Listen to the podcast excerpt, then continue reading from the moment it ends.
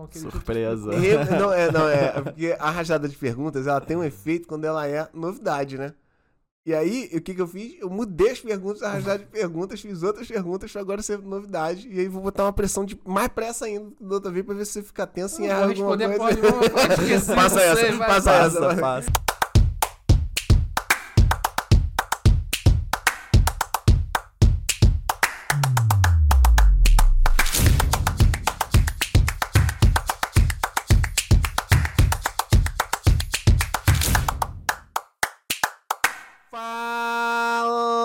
Tigrada! Bom dia, boa tarde, boa noite. Eu falo um Fala, Tigrada no estilo berrante do Pantanal, né? Rodrigão Começa agora.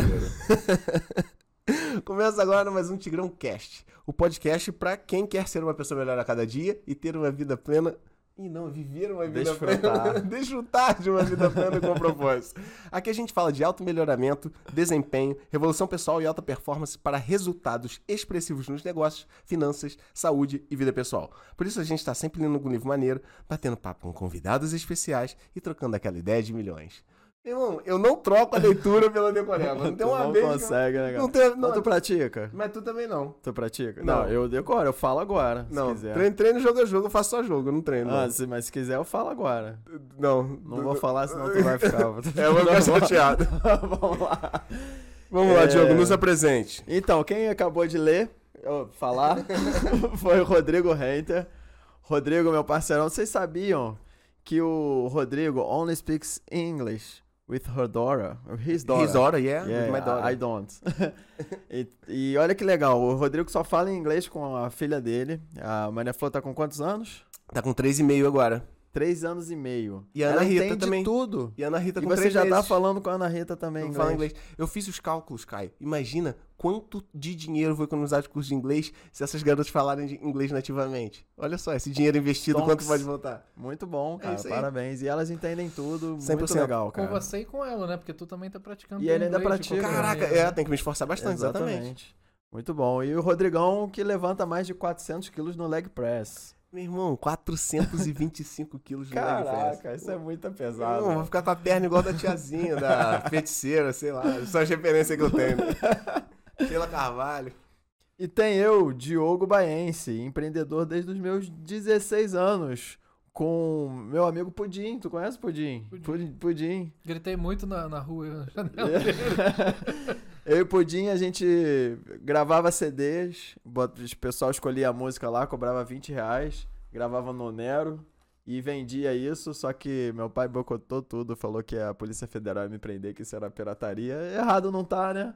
E aí, desde então, sempre empreendi buscando empreender dentro da legalidade e tinha uma empresa de criação de logomarca, eu precisava de um site. E aí eu peguei uns contatos, e aí não, fala com esse. Acho que foi contigo que eu peguei o contato na época. E aí você me passou o contato do Caio, Caio Marcolino. Pô, pode ser. Caio Marcolino foi lá no meu escritório, a gente se conheceu. Isso tem 20. e quantos anos atrás? Mais de 20 anos atrás. 25, talvez. E por Não. aí, 25. Não, não, não tem tanto assim, não. 2001, 20, 20 anos, 20 anos, 20 21 anos. já. E a gente fez amizade desde então. Caio sempre correndo atrás, eh, já tinha a empresa dele de site naquela época, era o primórdio internet, era tudo mato. E a gente fez uma amizade muito legal e hoje ele tá aqui, nosso convidado especial, Caio Marcolino, duplamente especial, porque É, é o único convidado de toda a história que vai ser o primeiro convidado duas vezes. Não, meu irmão, faz as contas e a conta não bate, mas o cara conseguiu ser duas vezes o primeiro convidado. Então, entendeu? explica essa aí, explica essa aí, Rodrigo. Galera, é o seguinte, olha só. A gente tá aqui, treino é treino, jogo é jogo, e na hora do jogo deu um problema. Tivemos um problema técnico semana passada e o Caio teve um papo aqui com a gente animal, foi tipo surreal aqui, transcendental. O Caio adivinhava as coisas que eu ia perguntar pra ele na folha, foi um negócio absurdo. E aí a gente perdeu esse material, a gente não teve como. Apesar da gente tentar fazer backup de tudo, é, ficar tudo direitinho, fazer testes e pré-testes e pós-testes, a gente teve um problema. Só que no próprio papo que a gente teve com o Caio no dia, o assunto principal foi resiliência. Foi como contornar problema. A gente chegou a chorar, a- a gente chegou a. a, A gente a ficou cavu- mal, a gente ficou a mal. gente ficou mal, ficamos ali cavucando a ferida e a gente pensou, o que o Caio faria? Exatamente, eu até, até Foi isso que contigo, salvou, né, meu irmão. Ainda falei com o Caio, pô, o que que eu... me ajuda aí, cara, você que é bom nisso, porque o Caio já passou por tão piores também, né? Já passou por muitas dessas e tira de letra hoje, né? E então eh, vamos fazer um aqui um revival disso tudo, uma nova conversa. Eu tenho certeza que vai ser ainda melhor, mais aprimorada. E vai ser igual, mas diferente. né? E o Caio é o nosso primeiro. Ele vai estar no primeiro videocast com convidado do Tigrão Cast. Então, assim, é uma honra muito grande pra gente. E, Caio, fica à vontade aí. É, Enfim, vamos, vamos, vamos lá. Ah, deixa eu só fa- falar um negócio aqui. É, Eu e Caio, a gente já foi sócio. Pré-sócio, né? Não chegou a fazer a Ah. empresa, não. E já começa a lição do dia aí, galera, que vocês estão assistindo aí, estão ouvindo. A gente começou um negócio, visualizamos, fomos lá, fizemos o treinamento, era lavagem a seco de automóveis, né?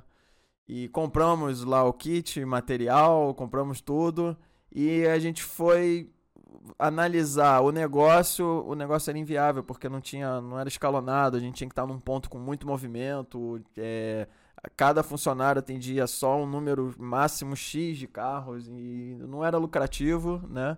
E a gente viu isso depois de ter gasto dinheiro com material, com viagem, com curso e não fizemos um plano de negócios. Então isso ficou uma lição muito grande pra mim, graças ao Caio, ficou pra É, ele eu também. eu né? acho que não é nem que o negócio não era viável, eu acho que a gente não sabia como fazer o negócio ser viável. Porque tem Isso. várias operações dessa funcionando em shoppings também e os caras estão ganhando dinheiro. Exatamente. A gente não sabia fazer, né? E Posicionar não isso. tinha plano de negócio pra isso, né? A gente foi no E eu, escuro eu, total. eu aprendi um negócio muito interessante. O plano de negócio é você fazer o negócio funcionar no papel.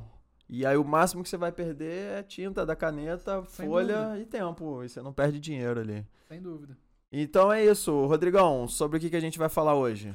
Não tem como conversar com o Caio sem a gente é, passar pelos assuntos networking. O cara é um cara de conexões, De sabe lidar fato, com pessoas. Networking. Resiliência, tropeços, problemas, falhas, fracassos. A gente chegou a comentar da outra vez, falar das vitórias é muito maneiro, mas eu acho que dos fracassos é mais engraçado, vale mais a pena, a gente aprende mais com isso.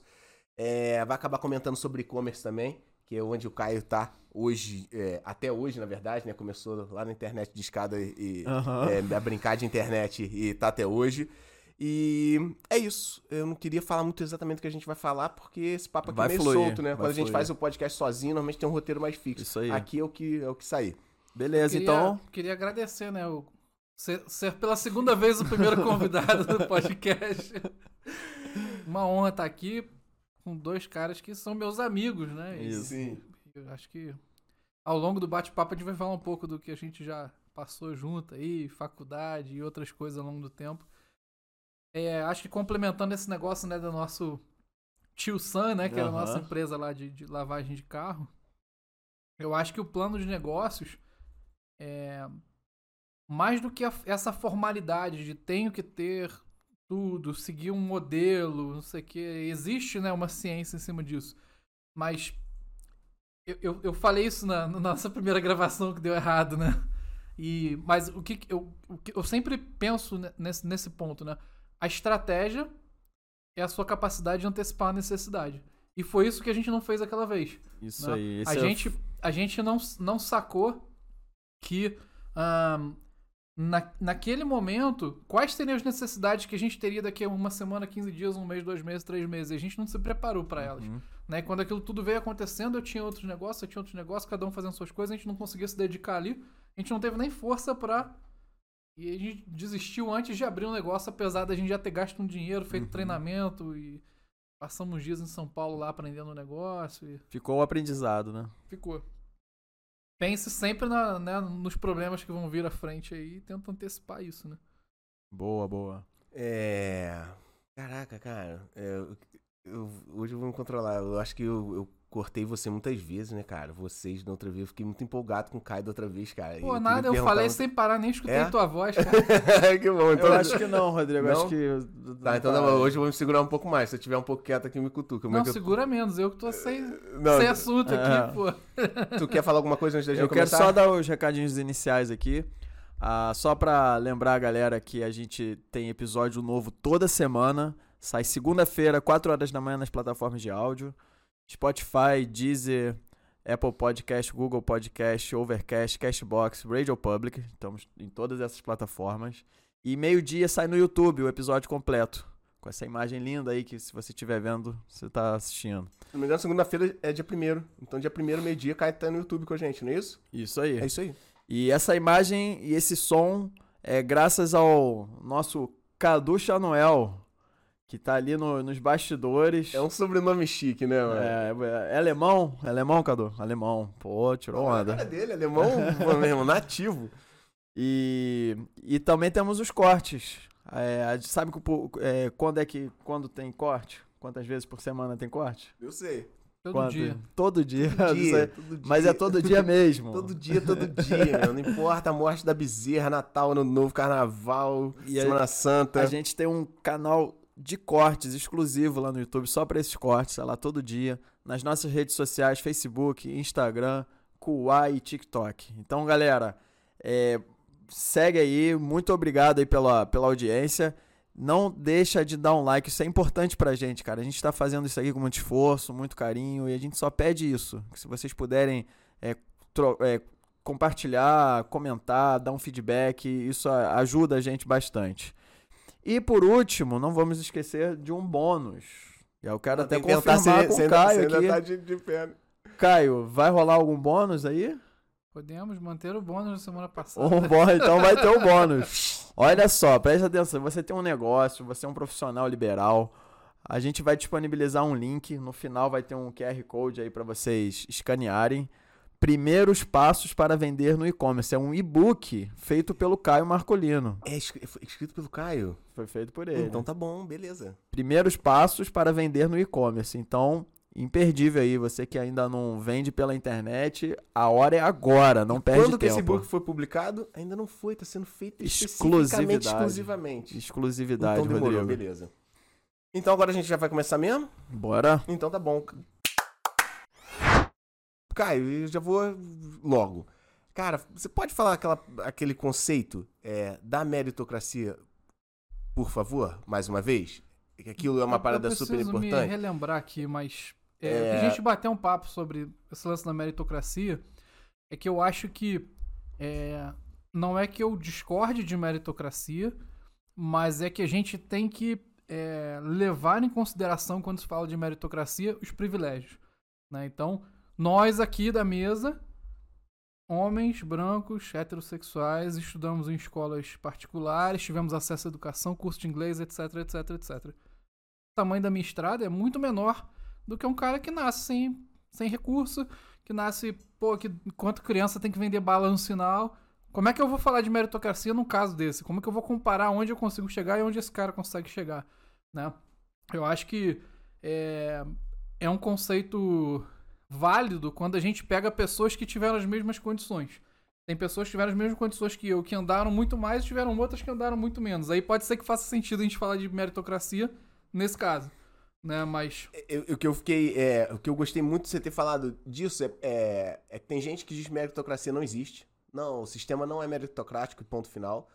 E tem gente que diz que a meritocracia é tudo que importa e é ela que manda. E na verdade você, veio falando de é, é, um outro ponto que talvez esteja no meio. A meritocracia existe, porém existem outros fatores. e- temos que considerar os privilégios. Isso, é é isso. isso, isso aí. Então ela existe, mas não é, mas não é tudo.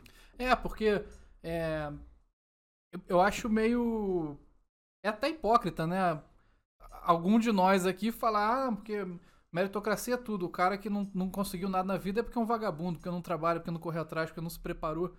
Cara, o cara com 8 anos tá vendendo bala no sinal. Como é que esse cara vai se preparar pra alguma coisa que a gente conseguiu se preparar porque nossos pais podiam pagar a escola particular pra gente, podia, né? A Então, forma acho que, se alimenta, a, a qualidade do sono daquela criança, isso tudo Pô. muda, cara. Isso tudo uh, interfere, né? Sim, acesso à cultura, acesso a um monte de outras coisas, né? Então acho que. é, eu vejo muito né, falar sobre isso, e até em outros podcasts e tal, como se. É, assim, tipo, esquecendo, deixando de lado totalmente essa, esse, esse ponto que é fundamental pra isso, né? Sim. Qu- Quais condições que aquele cara teve? Pô, se ele ler livros, se ele fizer isso, se ele fizer aquilo, né, o que eu fiz, ele vai conseguir? Primeiro, não vai ter nenhum livro que eu tive pra ler, entendeu? Não tem Sim. dinheiro nem pra ter o livro, Sim. né? É até difícil despertar nele essa questão de que ele pode ser uma pessoa melhor, que ele pode sair dali, ele tem condições de sair, vai ser muito difícil, mas todo mundo tem a sua cruz. né? Pra você não foi fácil essa caminhada. Pra mim não tá sendo, pro Rodrigo também não. Não, não é fácil pra ninguém. Todos podem melhorar. Mas pra, se a gente botar o exemplo aqui do Rodrigo, um, um garoto carente que vende bala aos 8 anos no sinal, pra conseguir despertar isso nele, já não, é que é a, é a semente, né? É, já é muito difícil. Pra ele, aquela é a vida dele, ele tá pensando em outras coisas. E, e eu acho que tem coisas que desde a infância que a gente, quando eu digo a gente, tô falando de pessoas de classe média, né? Que a gente teve acesso que vão fazer diferença depois da nossa formação lá na frente. Eu sei que teu caso era parecido comigo. A gente estudou música enquanto criança. Uhum. né? Eu estudava violino, estudava na música, na escola de música clássica e tal. A partir de meus 6, 7 anos aí, né? Até os 12, depois que eu fui tocar guitarra, aí mudei minha, minha vida musical aí. Mas enquanto criança, eu estudava num método chamado Suzuki, que era um método japonês. E eu tinha fita cassete que eu tinha que ouvir pra estudar as músicas e ler as partituras, estudar. Cara, eu com 6, 7 anos eu tava aprendendo a estudar alguma coisa, a ler alguma coisa. Uhum. Isso parece que não, mas quando você tem 18, que você vai fazer vestibular, você- a tua rotina de estudo ela já existe por uma coisa de disciplina lá de trás. Sim. Como Você já você vai que- como é que é o isso processo de cara que- educação, né? Entendeu? Então, são muitos pequenos pontos, né? Eu, e, e é uma coisa que é, eu até abor- abordei isso né, na nossa outra gravação por isso. Eu acho que é, eu considero o conceito da meritocracia muitas vezes injusto, né? Porque as pessoas jogam como se fosse, ah, o cara é um ferrado, vive no morro porque ele quer. Porque Porque, quer. Pô, porque você quer o diz cacete, que- ele não teve condição nenhuma de ter alguma coisa diferente daquilo ali, sabe? A Sim. condição da pessoa naquele momento é responsabilidade exclusivamente dela. Ela tá ali porque quer. É- esse é o conceito errôneo de meritocracia. Exatamente, exatamente. Entendi. Entendeu? Mas não, Aí não quando é eu- assim isso. Se eu comparar o cara que teve as mesmas condições que eu e que andou muito mais e que andou muito menos, aí beleza. A gente pode Sim. falar que um se esforçou mais ou menos, um teve mais sorte ou teve menos. Uhum. Aí são várias coisas. Né? Mas quando a gente pega situações de pessoas diferentes, que vivem em bolhas diferentes, que vivem em realidades diferentes. Cara, um- há uns anos atrás eu visitei uma ONG em Taipava que o cara trabalhava com formação de profissional. Uhum. Então a ONG era curso de garçom, curso de cabeleireiro, eram coisas desse tipo para formar profissões, né? E ele falou que grande, o grande obstáculo dele era o tráfico. Ele falava assim, cara, o cara vai vir trabalhar aqui para ser um pizzaiolo e no mês ele vai ganhar do que ele ganha em três dias sendo aviãozinho no tráfico. E Como é que eu se ele conseguiu o emprego do pizzaiolo, né? Entendeu? Porque a vaga do tráfico normalmente tá aberta. Isso aí, exatamente. Então acho que são muitas coisas que estão no entorno de cada pessoa, né? Pra gente simplesmente dizer, ah, porra, o cara tá ali porque ele é vagabundo. Porra, A corrida é igual pra todo mundo, assim. não né? é mesmo, entendeu? É isso aí. Cada um tem seu tamanho de pista diferente, né? E aí bate no assunto principal, né? No âmago do Tigrão do Cifrão, né? Que é o auto-melhoramento. A gente aqui não brinca de fazer uma corrida contra o amigo que tá do lado, contra o adversário ali. É, eu costumo. Eu, eu gosto muito de, de musculação, né, cara? Eu curto, eu tô no momento de. de- de- me dedico a isso. E, e a musculação é uma corrida de você contra você mesmo. Não tem como competir com o cara do lado. É outra genética, cara. Veio de outro pai, outra mãe, come outra coisa, dorme em outro jeito, entendeu? O corpo dele foi construído a partir de, de, outros, de outra rotina. É isso, é auto-melhoramento. E o Tigrão do Cifrão fala isso. E, e esse conceito que você tá falando de meritocracia, que existe, mas não é só ela que impera nessa corrida entre pessoas, é isso, cara. É, é- todo mundo pode auto-melhorar, mas é muito difícil comparar com o cara que tá correndo do lado. É, e, e essa pessoa aí, que, que esse menino aí de 8 anos, ele só precisa ter essa semente. Ele, ele pode não chegar aonde o Caio tá chegando, por exemplo. Mas ele pode auto-melhorar todo dia e ir melhorando. Sair, ah, agora eu, é, se despertar nele, que ele precisa, ele tem um caminho, eu preciso sair daqui, isso aqui é temporário, porque preciso estudar e procurar isso, entendeu? É, É, o, problema é que eu acho que aí faltam políticas públicas para que esse conhecimento chegue até esse cara. Aí não Ele dá, tem não muito pra mais- depender Entendeu? disso. Ele tem É. muito mais acesso à informação de coisas erradas, de dinheiro fácil, de tráfico, de um monte de outra coisa. ideias Muito erradas, difícil, né? cara, de que muito ele difícil. vai morrer pobre, eu nasceu tenho um pobre, vai filho exatamente de 8 anos, afilhado do Diogo, inclusive. E Lucas. o Lucas é apaixonado por computador, por programação, coisa e tal.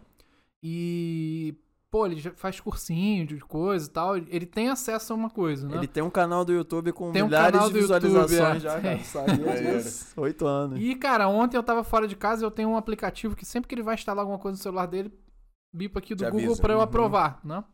E era um negócio, curso de programação pra crianças. Olha que Ele legal. por conta própria dele. Então, aí beleza, tem a meritocracia. Que ele sozinho pegou, quis instalar o negócio. Aí eu, eu autorizei, depois de noite, quando eu cheguei em casa, ele foi me mostrar que ele já tinha andado não sei quantos níveis lá do negócio e tal, que ele tava estudando e tal. Beleza, vontade dele. Mas, cara, Mas tem uma estrutura em ele tá volta. dentro de casa, de Tem Wi-Fi, férias, tem uma Wi- pessoa servindo comida pra ele com Wi-Fi, com celular de, de ponta, não sei o quê. Não, e o exemplo. Na, Um Em exemplo. casa. Um pai e mãe que estudam, que fazem coisas, que gostam. Então, assim, não tem como eu comparar esse garoto com o outro de 8 anos É, hipotético que a gente isso é falou. muito né? complicado. E a gente mesmo. falou aqui muito de uma estrutura física aqui, palpável, né? Mas você já leu Napoleão Hill, sei que você conhece, você gosta. O Napoleão Hill fala muito da mensagenzinha que entra no ouvido da gente quando a gente é pequeno. Então, se você cresce numa casa onde teu pai fala, é, você não consegue montar um quebra-cabeça. Às vezes minha filha tá, tá nervosa, joga o quebra-cabeça pro alto, a gente senta, fala, filha, calma. Vamos pensar com calma. Você pode. Ah, mas eu não consigo. Consegue sim. Se pensar com. Então, é, é, você educar uma criança falando que você pode, você consegue, nenhum sonho é pequeno pra você, tudo depende de, de investimento de tempo, de energia. É diferente de uma criança que, que cresce falando: Ô animal, ah, tu não consegue, sabe? Desde ser burro, rapaz, desde ser burro, desde ser idiota. E essas palavrinhas cristalizam na cabeça da gente, né? A gente é Uhum. feito de, de, de uma programação mental que vem muito da infância. Então, talvez duas crianças tenham até uma mesma estrutura igual. Você fala, ah lá, eles estão na mesma corrida, na mesma renda, mais ou menos, na casa mais ou menos parecida. Mas talvez o que entrou no ouvidinho dela quando ela era nova não era a mesma coisa. Então, o, o- apoio que teu filho tá recebendo, o incentivo que teu filho tá recebendo, talvez não seja o mesmo que o vizinho tá, entendeu? Então é muito difícil comparar. A meritocracia realmente é muito relativo. É, ela existe em algum formato, mas eu acho que é difícil parametrizar assim. É difícil comparar mesmo. Sim. É, eu acho que, que. Eu até coloquei esse ponto na última semana por isso, né? Porque é um negócio que muito. Quando eu vejo podcast que fala sobre sucesso, que fala sobre um monte de coisa, às vezes a mensagem é, soa até de um jeito ruim pra um cara que não tem as mesmas condições. Ele fala, pô, esse babaca tá falando lá, esse cara não passa nada do que eu passo, entendeu?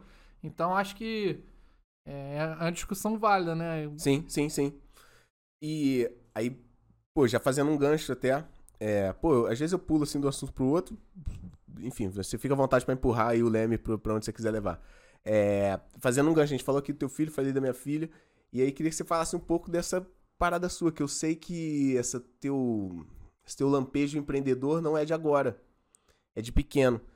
Tu teve apoio dentro de casa? Ou tu recebeu muitos nãos? Tu, tu, tu- tu ouviu muito dos adultos ao teu redor assim, pô, cara, você não vai conseguir fazer isso. É, enfim, você teve palavras de apoio e incentivo? Você se lembra de alguma coisa? Cara, assim, meus pais não me é, podavam nesse sentido, assim, de ah, não, pô, vai perder teu tempo, vai, né? Deixavam eu tocar, né? Minhas coisas. Eu sempre tive um negócio meio assim de ser independente de pequeno, de, né? De querer ter meu dinheiro e comecei a trabalhar com 16 anos também, assim como o Diogo. Trabalhar formalmente, né? Com Sim. o lance dos sites. Não era pirataria, né? É, tive, algum- não, eu tive alguns outros microempreendimentos aí anteriormente. Já, pô, cuidei de aquário do- de outras pessoas em troca de mensalidade. Fico muito impressionado Já- com isso, cara. Pô, com 12 anos eu vendi rifa pra captar dinheiro pra viajar com um time de handball. Fazia umas coisas assim, eu sempre tive uma. Um lance de querer ter o meu dinheiro pra fazer as minhas coisas. Uma parada que vinha de você mesmo, isso. Sim.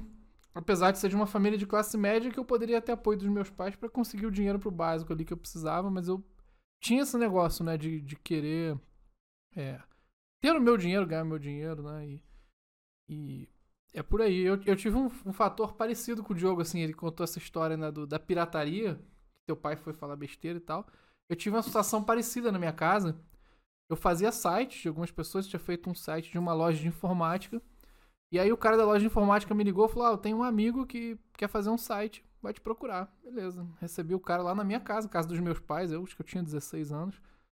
E aí o cara chegou lá e falou: Ah, cara, o site, pô, eu, eu agencio garotas de programa. Ah, mentira. nightanddayGirls.com. Mentira! Ainda tá no ar? Sei lá, né? Tem, Não, mas você fez? isso tem 20 anos. Mas tu fez o site? Fotografei elas, cara. Ah, mentira. Depois fiquei no Mentira. Photoshop retocando, tirando celulite. Caraca, Porra, teus pais foi- souberam disso ah, na época deu não? uma merda, né, cara? Imagino. Deu uma merda. Mas quem que te arranjou o contato mesmo? Desculpa. Foi um cara que tinha uma loja de informática que Ah, eu tá. tinha feito um site e indicou o cara. Entendi.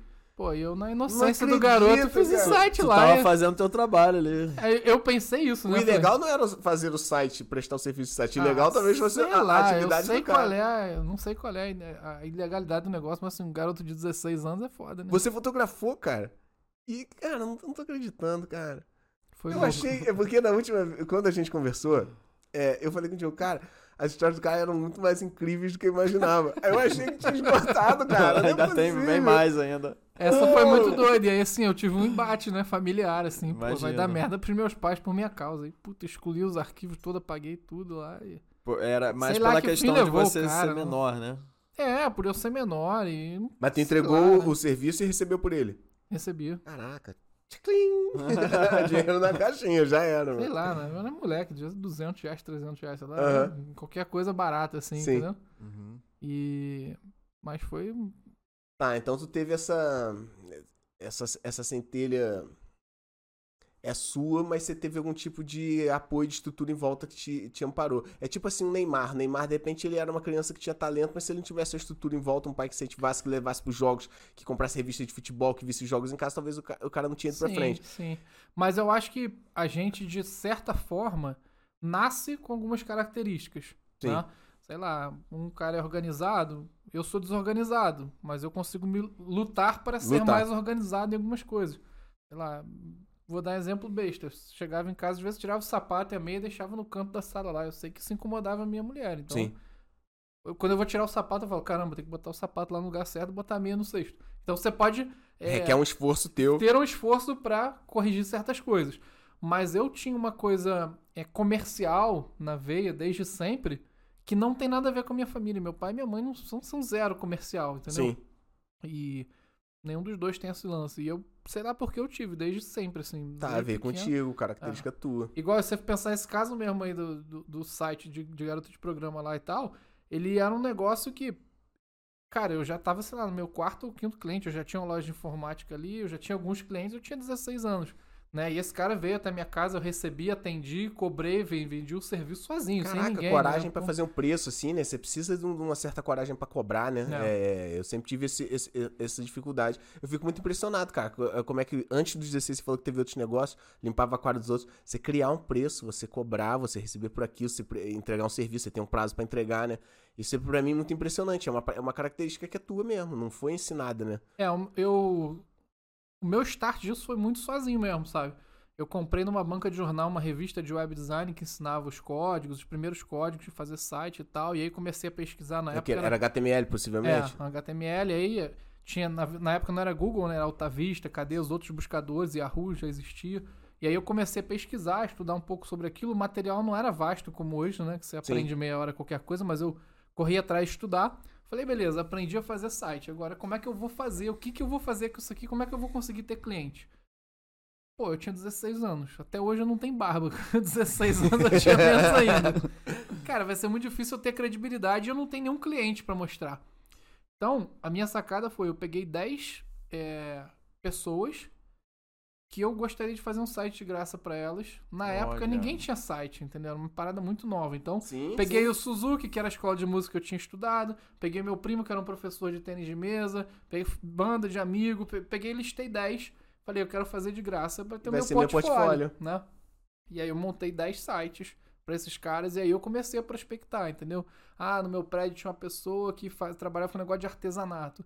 Pô, você ainda não tem um site, não sei o que e tal. Pô, tô trabalhando, dá uma olhada nesses sites aqui e tal. Possivelmente até algum desses 10 você fez o site de graça e te indicou pra alguém. Com certeza, Né? né? Então é. Porra, Uma é, ótima estratégia, né? É uma ótima estratégia, é muito básica, é muito simples e uma galera não faz. Uhum. Sei lá. Então, é... mas eu, eu não posso dizer que, ah, eu com 15 anos, com 16 anos, eu já tinha estudado alguma coisa sobre networking, tinha lido livro, tinha nada, era uma parada que era da minha personalidade, assim como você tem outra, ele tem outra, cada um tem suas coisas. Né? Esses 10, não foi meu pai nem minha mãe que chegou lá pro cara e, pô, deixa meu filho fazer teu site. Não, eu mesmo fui lá e fiz. Tu criou a lista, É, né? Tu é. pensou nos 10. Que é uma característica minha, né? A gente até falou, né, no outro, no outro bate-papo sobre, sobre ensinar, sobre passar coisa e tal. É um negócio que eu nem consigo muito fazer, porque é, assim, eu não tenho vergonha de dizer que eu acho que eu faço networking bem, é minha, é minha característica. É, muito marcante mesmo. É, uma coisa que eu acho que eu faço bem, né? Eu não sei ensinar isso, porque, sei lá, cara, claro que eu li Como Fazer Amigo Influenciar Pessoas, eu li vários Napoleão livros Hill sobre isso, tipo né? Sim, mas foi muito meu, assim, eu nasci com uma personalidade comunicativa, eu acho que isso, né, me fez, lá no começo, E por você fazer natural, de forma natural, você tá falando que você não sabe agora ensinar, porque você nunca parou pra pensar isso. Talvez você teria que parar, pegar um papel, começar a pensar quais são os processos que eu faço no meu network, dividir aquilo ali em etapas. É e- muito e- difícil, como cara. é que, você não sei nem se existe essa palavra, didatizar, né? É, Uhum. usar- é, transformar aquilo ali no processo didático pra passar pros outros. É, não, não deve ser fácil, né? Tipo, o Neymar, de repente, joga muita bola, mas ele não sabe ensinar alguém a jogar bola como ele. Então ele teria que ter um processo de desmembrar um comportamento que é intuitivo e natural pra uma coisa sistemática e metódica pra poder ensinar Sim, pro outro, né? Sem dúvida. Porra, Caio. mas tu- eu queria fazer esse curso, mano. E você desde novo, sempre já buscando clientes, já pensando em, em prosperar, né? Você tinha algum sonho, algum objetivo de vida pra te incentivar? O que, que te motivava a fazer isso? Cara, eu acho que, na verdade, vai ser até meio decepcionante, assim, pra quem tá, quem tá ouvindo, mas. Cara, eu lá, lá no começo, assim, tinha muito, né, de porra, de ser milionário, de construir muita coisa, não sei o quê. E, cara, eu sinceramente, hoje eu tô num ponto da minha vida que eu falo isso sem nenhum, nenhum medo. Eu tô longe de ser rico, né, eu tenho uma vida de classe média. Se eu, se eu puder, até o final da minha vida, ter o padrão de vida que eu tenho hoje, entendeu? Eu acho que é, um ponto que eu precise elevar mais, assim, não é questão de pensar pequeno, não é questão de nada disso, é questão de que paga-se um preço diferente para você chegar num padrão muito diferente. Uhum. Eu já tive oportunidade é, de ser executivo de, de empresa grande, já tive convites que eu ganharia muito mais dinheiro do que eu ganho na minha empresa. Mas, cara, eu quero ir três horas da tarde na apresentação do coral da escola do meu filho e ver meu filho cantar música lá. Isso pra mim não tem dinheiro que pague, sabe? Isso aí que você falou é muito interessante. É, a gente não avalia a riqueza de uma pessoa pelo dinheiro que ela ganha ou que ela tem. É, o que, quem é mais rico? Um CEO que ganha 100 mil por mês e só que é tá ali 24 horas na, na empresa, não tem nem família, nem pode ter. Ou um pai de família que ganha o suficiente para ter um estilo de vida que já é legal para ele, ele consegue dar conforto para os filhos, para a esposa e tem liberdade, né? Então ele tem tempo para justamente o que você falou, tem tempo para ficar com os filhos, né? E, e, e tudo é questão de escolha, né? Cada escolha é uma renúncia. Quer, é, se quer prosperar demais, tem esse caminho, só que você vai ter que abrir mão disso aqui. E, e você já escolheu bem, né? Porque é, é muito fácil todo mundo almejar a riqueza, né? Mas nem todo mundo está disposto a abrir mão do que tem que, que se abrir mão Sim, para isso. Eu acho que o, o Caio de 18 anos, de 20 anos, olhando pro Caio falando isso agora, ia ficar com raiva. Ia falar, pô, Entendi. esse cara idiota tá falando isso. ficar Vai ser pobre sim, o resto da vida, essa porra aí, Deixa de falando ser besteira, não sei medíocre. o quê.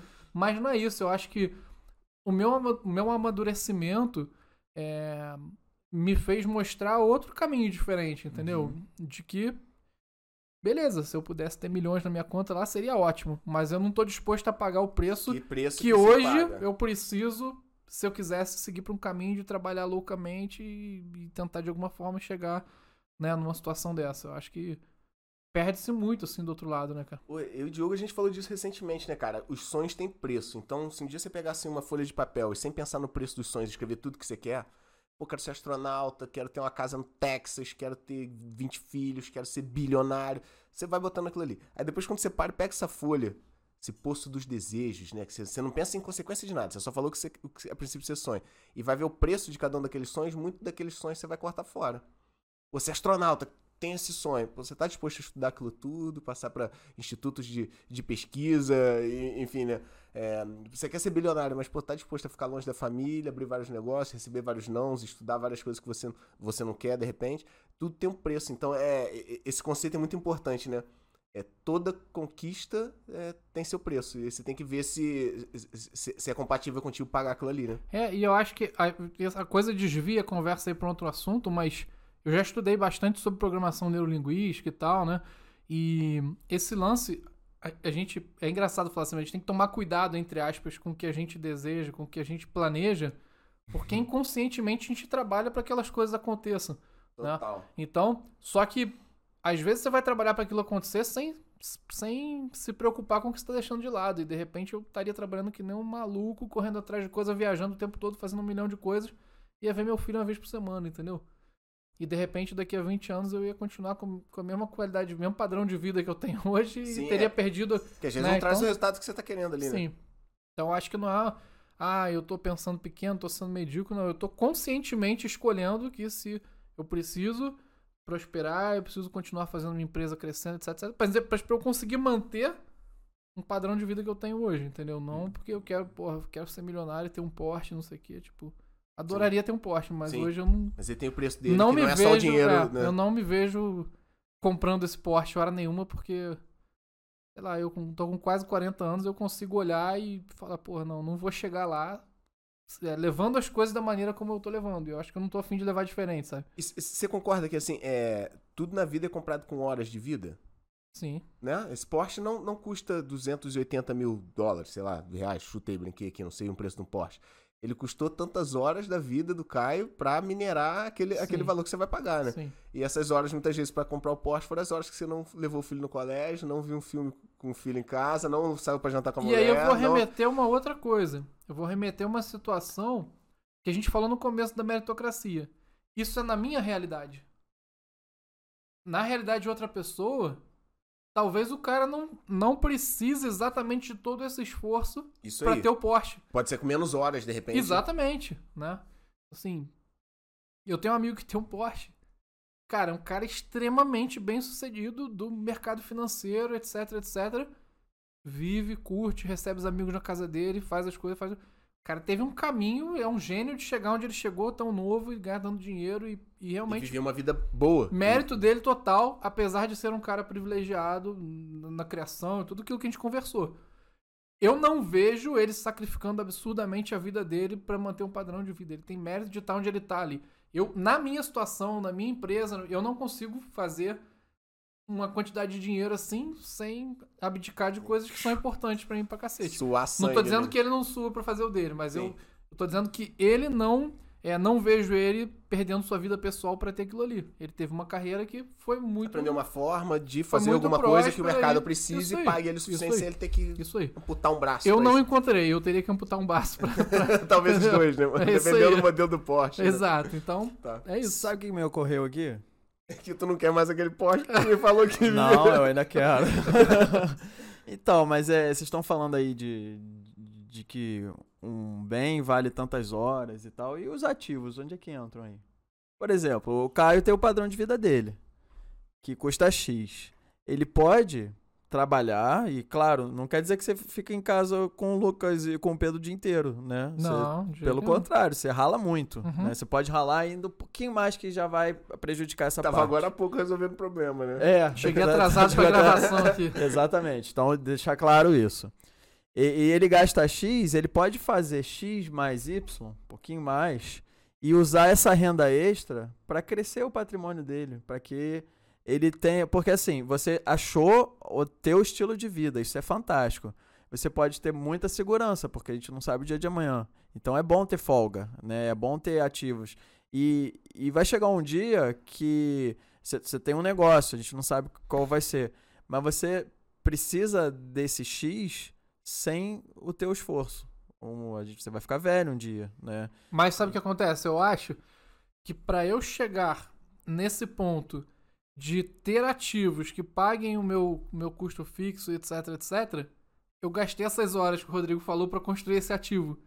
Então, de toda forma, foram as minhas horas de trabalho que Entendi. Elas, que- elas ah, vão não, pô, ficar eu ganhei na menores. loteria, eu ganhei uma herança. Aí Aí, uma beleza, aí virou um tu- ativo que... Aham. Mas eu, no meu caso, não tenho herança, não ganhei loteria, não fiz nada. Eu tenho que trabalhar pra conseguir construir esses ativos se eu quiser uma hora viver da renda. Vou Vou ter um imóveis unicórnio, né, alugados, ou vou ter Entendi, negócio que rendam. E tem uns unicórnios, uns cisne branco, um- umas fadas encantadas no mercado às vezes, sei lá. Ah, oportunidades, né? É, sei lá, um amigo teu te ofereceu um terreno que você falou, caraca, tá barato. E, e por acaso você comprou um terreno barato, você nem dava nada e, e, e, achou petróleo debaixo, ou, ou virou um bairro ultra movimentado e aquilo te deu milhões. Beleza. É, são situações muito convexas, pontuais ali, que você na verdade nem, nem sabe que ela vai acontecer, né? É, não sei se exata- exatamente depende só de sorte, né? O Robert Kiyosaki fala disso no livro dele, né? É, você tem que estar Você não pode, como é que ele fala no Pai Rico, Pai Pobre, você não pode estar tra- cego, traba- tá trabalhando por dinheiro dia a dia. O lance da Porque corrida você- dos ratos, né? Se você estiver na corrida dos ratos, você não enxerga essas possibilidades magníficas. Você tem que estar atento a, a esses unicórnios. As esse- eles chamam- oportunidades. é, É, os ricos não trabalham pelo dinheiro. bota dinheiro pra trabalhar pra eles, beleza. Mas é isso, cara. é- Eu, eu- eu tento manter meus olhos abertos procurando essas oportunidades, né? Uhum. Não sei, não sei se achar uma só que vai te deixar bilionário, um pouco difícil, né? Mas se você achar umas duas, três que te deixam milionário, umas duas, três Já vezes, tá pode bom, né? ajudar, né, cara? Eu entendi o que você tá falando, não depender só da sua renda. A gente tá falando aqui de renda passiva, né? Como é que você pode fazer parte do seu patrimônio te, te render sem você estar necessariamente usando hora, né? É. Então, eu acho que essas viradas não necessariamente são pra te deixar milionário, entendeu? Eu tinha esse lance de fazer site e tal por anos. E aí houve um momento que eu tava muito ruim mesmo, assim, pô, com dívida, nome sujo, não sei o que, a empresa não tava indo bem, eu tava tentando sobreviver. N- 90% disso por culpa minha mesmo, de não saber administrar meu dinheiro, de não saber gerir a empresa e tal. E, e, e eu tive a ideia de um negócio, né, que foi um site que ficou até bem conhecido na cidade de Petrópolis, que era o Giga Desconto, Sim. que era um site de compra coletiva, foi um dos primeiros Isso, sites fala, aí da fala, fala cidade desse e caso tal aí que é maneiro, cara. longe de ter me deixado rico, né? Mas me tirou do buraco. E às vezes é só o que você precisa. É, me fez enxergar uma realidade diferente, me fez. Cara, até pra minha autoestima fez diferença, entendeu? Eu Claro. falei, caraca, eu não sou fracassado como eu tava pensando que era até dois meses atrás. Olha o que eu tô construindo, né? E. De novo, não me deixou rico, não deixou nada, mas me tirou daquele buraco, me abriu muitas portas, me fez conhecer muitos empresários. Deixou dormir tranquilo algumas noites que você tava com certeza perturbado. Exato. Né? Então acho que esse lance de você passar, igual você falou, não necessariamente vai passar na tua porta um negócio que você pegou e tô bilionário de noite pro dia, mas às vezes vai passar um negócio que vai te fazer pagar tua dívida e, fazer você continuar. coloca no game de novo, vida né? de novo, entendeu? Sim. E essas coisas só vão acontecer se você tiver realmente prestando atenção. Isso eu Sim. concordo 100%. Eu tava fudido mesmo, muito ruim de grana, muito assim, tipo, porra, de cortar a luz da minha casa, eu ter que pedir pro meu pai ajuda pra, pra pagar minha conta Sim. de luz. Eu, eu realmente fiquei muito quebrado. E naquele momento, cara, eu ainda assim eu tava de olho no que tava acontecendo. Eu continuava estudando, continuava lendo livro. E o lance da compra coletiva, eu vi nos Estados Unidos uma empresa lá fora que tava começando com aquilo e aqui no Brasil não, não tinha ainda. Né? E aí eu comecei a construir, nesse meio tempo que eu comecei a construir com dois sócios meus, é, sócios desse negócio, né? A gente Sim. chamei eles para participar comigo. É, outras empresas abriram no Brasil, né? E a gente não foi o primeiro no Brasil, mas foi o primeiro na cidade, amarrou as empresas com contrato e tal. O conceito era o seguinte: era vender grande quantidade de um produto ou um serviço com preço infinitamente menor, 80%, 90%, E tu lembra- 70%. Lembra ano disso, mais ou menos? 2009 para 2010. Tá, e aí a galera eh, tinha... Não, é, foi. Foi isso mesmo. Não, foi 2010, não foi 2009, não. 2010. Ah, tá. Setembro de 2010 que a gente E aí, inaugurou. por exemplo, tinha, tinha sei lá, eh, tinha pizza por quantidade, tinha, eu acho que hum, hum, eh, tinha muita massagem também, compre tantas Tinha, sessões de tinha. massoterapia. Nosso maior, tinha- nossa maior venda individual foi de um produto chamado lipocavitação. Até hoje eu não sei o que que isso faz, mas Mesmo sem saber. alguma coisa de estética, né? Aham. Aham. E que a gente vendeu 72 mil reais num dia, né? De lipocavitação em Petrópolis, uma cidade de 300 e poucos Aham. mil habitantes. Assim, foi uma parada absurda. Sim. Né? E a gente tinha uma comissão de quase 30% disso, né? Então, Então, assim, beleza, era um site que vendia N produtos ou serviços, né? Tinha produto, tinha serviço. Eh, você chegou a comentar passeio de helicóptero. sim. É, eu- eu lembro também de hospedagem em pousadas, enfim. E aí você tinha uma comissão a partir daquelas vendas. Exato. Então, o, O, teu, conceito era um conceito publicitário. Por quê? então, Eu o teu trabalho é um trabalho de conscientização, né? Você chegar pra um dono de restaurante ou pra uma mulher que fazia massoterapia, que nem sabia que era internet na vida dela, e explicar que ela tinha que vender o produto dela mais barato em quantidade. Ainda ia pagar vai- a comissão com E- que ela. Exatamente. É, é um trabalho de educação, de conscientização, Sim, sei lá o que, que dúvida. é, mas. Qual, Mas qual é- era a vantagem pro cliente nesse A caso? vantagem para o cliente é o seguinte: é, ele cons- é, eu, eu- eu enxergo a compra coletiva como um, um serviço é, de publicidade, de marketing. Né? Por quê? Hum, Eu pego, sei lá, eu não sei o que é lipocavitação, não me interessei em conhecer e tal, mas tiveram pessoas que leram aquela oferta, ah, é para emagrecimento, isso aqui, né? Sei de maneira geral. Sim. Legal, a pessoa foi lá comprou um pacote de 10 lipocavitações no Giga Desconto. Cara, se aquilo deu um resultado pra pessoa, a pessoa vai continuar fazendo. E cabe Ou ela vai naquela clínica e fala, ah, legal, ela também faz sobrancelha de Aham. não sei de quê. Né? Então, Aham. ela, você, eu entregava, ao invés dele gastar um dinheiro na publicidade, ele gastava um dinheiro dando desconto e levava o cliente pra dentro do negócio dele pra fazer uma Super experimentação. eficiente. Né? Imagina um restaurante, a nossa primeira oferta lá foi uma lasanha do restaurante Luigi com 82% de desconto, né? E a gente, eu levava o cara pra comer a lasanha, mas o cara às vezes estava acompanhado de alguém que não tinha um cupom, ou ele necessariamente ele ia comer uma sobremesa, ia comer Comprar bebida. Pô, ele já não tava pagando ali, pagou no cartão de crédito lá no site. Porra, e olha a então- força disso. Compre um produto com 82% de desconto. Pra E- quem compra é muito forte isso, Sim, cara. Absurdo. sim, é, é muito tentador. E você tinha um prazo pra resgatar esse Você produto. tinha um prazo pra resgatar, você podia ter regras. Então o restante poderia falar o seguinte: olha, eu não quero.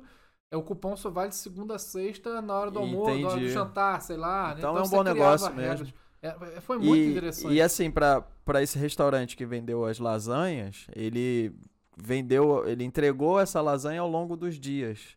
Mas ele recebeu tudo, todo o valor de uma vez só. Cara, capitalizou, é- essa né? empresa do, da lipocavitação, na época, quando a gente vendeu os cupons, eu não me lembro quantos foram, mas foi Nossa, 72 deve ter mil reais. Uma grana, cara. Exatamente, eu recebia 26% nessa época, e aí esse 26% foram, sei lá, 20, 20 e poucos mil. mil aí que eu ganhei, né? E isso eu foi muito marcante pra mim, que eu cheguei e falei, caraca, no final do dia eu falei, "Ca- meu Deus, eu ganhei 20 mil reais hoje. Que Não é Uau. dinheiro que vinha no meu bolso, mas a Maneiro. empresa faturou 20 mil reais O negócio sem eu isso. trabalhar diretamente. Claro que eu tava trabalhando muito para aquilo acontecer, mas é uma realidade diferente da maquininha, prestação você de criou uma serviço. maquininha. É, né?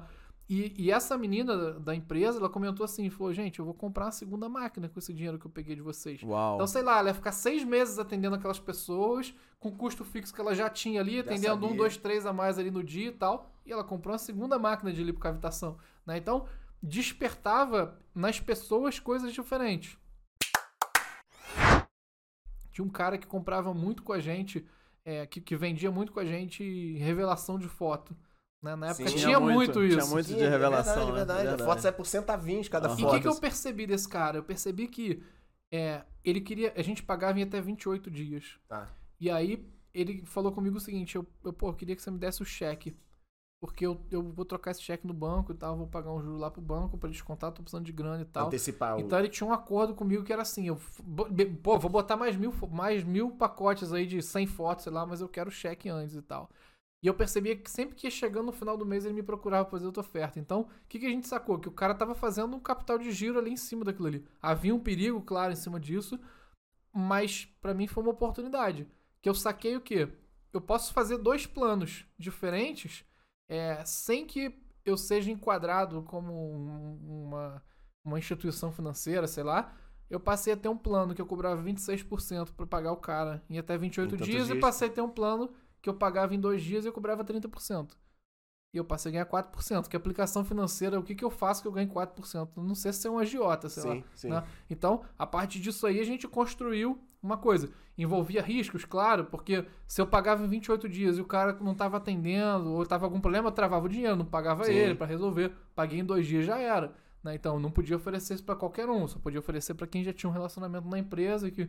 Enfim, Mas, de novo, teu olhar de oportunidade de novo, né? É, é- Enfim, é, se o cara tá distraído, ele não vê isso. Ou se o Uhum. cara é um reclamão, ele vê isso como um problema. Uhum. Mas, porra, o cara tá me enchendo o saco, meu irmão, pra pagar e não sei o que. Exatamente. Ele nem percebe que o ponto que ele tá reclamando pode ser uma oportunidade, né, cara? Isso é Sim. uma, é, um- é uma característica muito do empreendedor de sucesso, assim, né? E- É ver oportunidade, É, e a né? gente caiu nesse papo, né, por isso, que às vezes a, a pessoa pensa assim: ah, eu vou ficar aqui esperando, pensando a hora que vai passar o unicórnio que vai me deixar bilionário. O unicórnio tá ali. E, cara, não é isso. Vai eu caçar unicórnio, mano. eu vai não achei caçar. unicórnio nenhum ainda, entendeu? Sim. Mas eu saí de uma situação que eu tava ferrado pra uma situação que eu ganhei dinheiro. Que eu ganhei notoriedade, que a gente deu entrevista em jornal pra caramba, televisão, um monte de coisa. Abriu milhões de portas, eu passei a conhecer praticamente os empresários da Eu outra lembro que cidade. só falava dessa parada, mano. Era todo mundo, pô, vamos comprar parada do restaurante tal. Sei, é restaurante japonês. Eu Sim, acho que tinha muito também. direto também. Porra, tinha muito, muito. E- Ah. E, e era isso. Eu falei, caraca, meu irmão, eu, eu não sabia que era você que, que, que encabeçava isso na época.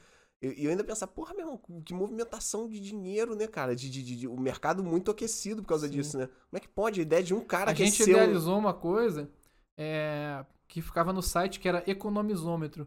Então, cada vez que alguém comprava uma parada, o cara economizou 12 reais. Eu botava lá no economizômetro. Sei lá, não sei quantos meses, assim, o economizômetro tava Milhões, em né? 8 milhões, sei lá, uma parada assim Caraca. absurda, Que entendeu? maneiro. Maneiro. E ficava na esquerda, assim, no site. E, cara, foi. E, e- eu, eu, você não sei se eu tô errado, você me corrige aí. É, você botou a mão pra programar, né? Sim. Olha, Eu fiz o site todo sozinho mesmo. e começou Nessa lá nas época- revistinhas de banca de É. jornal, né, cara? Eu, eu Fez cheguei. pra ele, né? Não sim, fez sim. pra outro. É eu aí. cheguei antes, antes, né, de- de- do Giga Desconto, que eu tinha minha outra empresa de site e tal. Eu cheguei a ter, sei lá, uns 10 funcionários, talvez. E aí, nesse momento do Giga Desconto, que eu tava muito ruim, eu não tinha mais sede. A empresa funcionava na minha casa. Não é que ela funcionava na minha casa porque a gente tava de home office, não. Eu tinha um quarto da minha casa que meus Não existia o funcionários termo iam... home Não. office. Os Era funcionários iam fisicamente trabalhar naquele quartinho presencial no home office do Dois Caio. funcionários nessa época, né? E eu tava tentando sobreviver pra sair da lama ali naquele negócio e eu não podia parar os funcionários, os únicos dois que eu tinha trabalhando no negócio pra fazer aquilo. Então, Sim. você eu mesmo, sabe? Ô, Caio, não foi uma vez só que aconteceu isso, né? Não. E o que, que ia passar na tua cabeça quando você passava por esses momentos de, de assim, de, de ficar tá na, na corda bamba ali? Cara, Continuar, né? é... Tu era daqueles motivacional assim, vai tudo dar certo, ok, isso é uma Cara, etapa do não- Ou sucesso. era Ô, sobrevivência meu irmão, eu mesmo? fudeu, eu vou morrer, meu irmão. Porra nenhuma. Quantas noites fiquei acordado chorando. Entendeu? Como é que eu vou pagar a minha conta semana que vem? Como é que eu vou pagar o salário no dia 5, sabe? Quantas vezes eu, eu passei isso? E, e eu, eu acho assim: tem uma frase, né? Nada a ver com religião, mas tem, tem uma frase do Chico Xavier que diz que tudo passa. Né? E isso é pro bem e pro mal, cara. Seja o Entendeu? Porsche Eu ou vou seja a luz tentar- cortada. É isso aí. Eu vou tentar sempre pensar nisso, porque na hora que você tá bem, cara, vai passar, entendeu? Se prepara porque alguma coisa vai acontecer em algum momento, você não vai estar naquela situação. Isso na hora que você tá na merda também, entendeu? Se que e aproveite os Isso não quer dizer, pô, vou momentos. deitar na minha cama, ficar lá deitado esperando que tudo passa, vai passar. Não, não é isso. Você tem que fazer por onde? né? E aí o que eu tenho, o que eu mais aprendi, assim, com todas as pancadas que eu já levei, é tentar, assim, é, subir um pouco o nível desse, dessa hora que eu vou cair, entendeu? É, tentar, pô, o que que eu errei? O que que... Pô, eu errei isso aqui porque eu não me preparei, porque eu não juntei um caixa suficiente pra se no mês que vem eu vender menos, eu conseguir pagar as contas e eu me... Então, eu vou aprendendo com cada coisa dessa que eu vou passando, cada tropeço, cada tropeço novo eu tento aprender alguma coisa pra não tropeçar de novo pelo mesmo motivo. Você né? concorda com a frase que o pessoal tem falado muito aí? É. Ou, ou a gente acerta ou a gente aprende. Eu acho que a frase fala desse sentido. Não- Ah, eu acerto ou erro. Não, você não errou. Você, você passou por uma oportunidade Cara, de aprender. Você, depende. Eu você vejo- gosta dessa frase? Eu vejo não nos errar, cortes de de vocês que o Diogo fala uma frase, você tem que responder em não sei quantos Sim, segundos sim, e vice-versa. Aham, E eu falo, pô, isso é deve ser difícil pra cacete. Tu me botou na, na mesma situação aqui agora, aham. de falar uma frase. Ou você acerta ou você aprende. Cara, eu não acho que Porque, é... porque você passou por vários erros. Você Sim. tem 50 segundos, vamos lá, Caio. Placa, apaga a luz, tchum, uma luz azul. Eu não acho que é 100% não. Sei lá, é da particularidade de cada um, cara. Eu acho que a gangorra que eu passo muito também tem a ver com a minha personalidade, entendeu? Eu acho que tem pessoas que têm uma situação completamente diferente da minha, que o cara planeja tudo absurdamente, prevendo milhões de coisas, e o cara, a empresa dele segue um nível. Sei lá, eu sou meio doido, né, cara? Às Meio vezes assim, eu, né? é, Eu acho que também a gente não pode romantizar muito o erro, não. Porque assim, ah, errou tudo bem. Não é bem assim. A gente tem que evitar o erro, tem que usar a cabeça, planejar bem, né? Prever os imprevistos. E quando é um erro que você, caramba, essa eu não esperava mesmo. Errei a primeira vez. Aí entra aquela história do cemitério de gente, erros. é- esse conceito é maneiro, esse conceito eu curto. Então, eu, já aconteceu comigo algumas vezes. De eu errar de novo uma situação e cair Acontece. numa coisa. Cara, eu penso, eu falo, cara, eu sou muito, Muito burro. E tu já tinha errado, né? Como é que pode eu estar fazendo essa cagada de novo? Eu já fiz ali, já Exatamente. me ferrei, não aprendi com isso, entendeu? É isso aí. Mas eu acho que tem a ver com a minha com a minha coisa, sabe? Eu sou eu sou muito é, não não sou muito avesso a risco não, entendeu? Eu arrisco muito, eu acho que isso me faz às vezes dar uma tacada certa, mas às vezes me joga pra baixo também, sabe? Eu não, eu não tô aqui defendendo que a gente tem que ser maluco a risco não, mas é uma característica minha Uhum. né? Eu acho que não, não vou dizer que qualquer empresa é, passa por situações que em alguns momentos da vida o cara tá bem, aí depois ele cai, não sei o quê. Tem pessoas que conseguem né, levar uma, uma vida mais é, estável, Mais linear. planejamento e tal. E honestamente, eu procuro é, trabalhar uma melhoria em mim, né? A gente falando aí de melhoria contínua, etc, Sim. etc. Pra eu tentar ter mais estabilidade. Eu venho há anos, né? Percebendo uma crescente no meu trabalho, né? Uma coisa com. É, mas. Porque a minha personalidade não é muito dessa. Mas é uma fragilidade. Então, se eu tenho uma fragilidade, eu tenho que trabalhar pra melhorar isso. Eu acho que a coisa que eu mais aprendi, sem dúvida, foram os erros. Não quero dizer que, porra, vamos tropeçar sempre que a gente vai. É, É, bom que a gente vai aprender. Não, não é bom, não. É ruim, dói pra cacete quando você cai. Pô, então entendeu? pensa aí, a gente falou no começo de que erro a gente aprende muito, você falou que já teve vários erros, pensa nos, nos dois aí, três, falar rapidinho, sei lá. É... A gente falou no início do tio Sam, né? Tio Sam, beleza, então já sem usar o plano foi negócio, lavar né? carro a seco e percebeu que era... Cara, meus erros, é, grande parte deles eu acho que estavam ligados a planejamento, falta de planejamento, né? De abrir um negócio sem prever situações que poderiam acontecer, é, de errar com grana, né? De, pô, não preparar um tamanho de capital suficiente para que se eu ficar três meses vendendo abaixo do que eu preciso para pagar a conta, Sim, né? Sempre muito ligado a isso. Eu tive um negócio de 2020 de uma empresa de estética automotiva. ah, né? de agora. Sim, que era detalhamento automotivo e tal. A gente comprou uma oficina, eu com um amigo. E. Você tem alguma experiência na área, já tinha feito algo do tipo? Cara, não, já- sou apaixonado por carro. Tem carro antigo e tal, Sim. gosto muito de carro. E eu, teve- tive uma oportunidade de comprar esse negócio, era uma oficina maravilhosa, com estufa de cabine de Te- pintura. Teu emocional tava envolvido, com certeza, né? É uma parada que você curte. Mas eu convidei duas pessoas pro negócio. Um que era um cara que tinha um conhecimento técnico pra fazer aquilo acontecer. E outro que era um cara que tinha. É, tava no ramo automotivo, tinha oficina mecânica e tal, e era complementar, e cliente de lá podia vir pra cá e tal. Eu construí ali com uma, com uma certa. é, com um certo planejamento do que eu precisava para aquilo ali dar certo. Só que eu não contava com duas coisas. Uma, que o cara que ia tocar o negócio, eu ia ter que tirar ele do negócio no primeiro mês, porque ele fez coisas que é, são inadmissíveis, Sim, né? Não vou entrar no mérito, mas não tem como ter um sócio que eu não tenho como confiar no cara. sim, claro. E eu não contava com a pandemia, cara. E aí foi um erro que é muito discutível se era possível ou não Porra, pensar. é, não, não dá Mas pra prever tudo. Eu fechei a compra da empresa em janeiro de 2020. Começamos a trabalhar 1 de fevereiro. Sim. Pandemia começou oficialmente no Brasil. Logo fechou depois. tudo 16, 14 de março, 15 de março. mas, por aí. mas já haviam as notícias no mundo, né? Já vinham notícias da China, de não sei de quê. Mas naquele momento. Talvez você estivesse enviesado emocionalmente, né? Entende esse termo enviesado? Eh, Você queria É. tanto aquilo que aquilo desse certo, aquilo era uma parada tão do- do- do- dos carros ali que você curte, que aí você falou, vai dar certo, vai dar certo. Você enviesa o assunto, você bota ali que vai dar certo e acaba fechando um pouco os olhos pro que tá em volta, né? É, e, e na verdade, assim.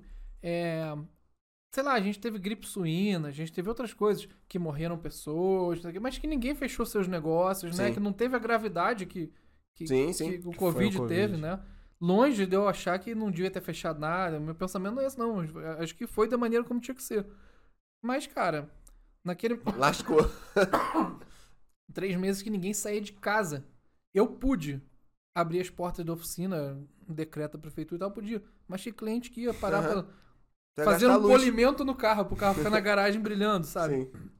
Então, a gente sofreu, e aí depois eu sofri muito com essa de, porra, ter que colocar gerente, e aí o gerente não trabalhava da maneira que a gente precisava, não sei o quê. E nem eu, nem o Diogo, meu sócio, a gente podia estar ali no negócio, porque a gente tinha outros negócios que eram os Sim. negócios principais. Cara, era todo mês. Chegava no final do mês, eu ligava pra ele, ligava pra ele, porra, tem que botar X. Eu Então botar nesse negócio tu perdeu. É... Todo mês eu botei dinheiro. Tá. Assim, teve um mês que eu não botei dinheiro, fevereiro de 2020. Depois dali, a gente ficou até. Porque Dá maior, ne- dá maior trabalho fechar um negócio também, né? Cara, a gente- fim no a negócio gente é deu difícil. sorte, cara, porque a gente conseguiu vender os equipamentos todos. Uhum. E a gente conseguiu passar um ponto pra um outro cara que, pô, felizmente tá lá e tá tocando bem, tá ganhando dinheiro, tá é, fazendo a parada do negócio dele, um cara merecedor. Mas assim, perdemos bastante dinheiro. Por todos esses meses que a gente botava Sim. e porque a gente, obviamente, vendeu muito pior do que a gente Claro, comprou. claro, claro. né? Nós vendemos pra um cara safado, ficou devendo dinheiro. Sim. Não, Talvez- não a talvez- empresa, né? O equipamento. Sim, sim. A empresa não tive problema nenhum com o cara que ficou. E aí, é, é, ainda tô falando agora dessa questão de tropeço, né?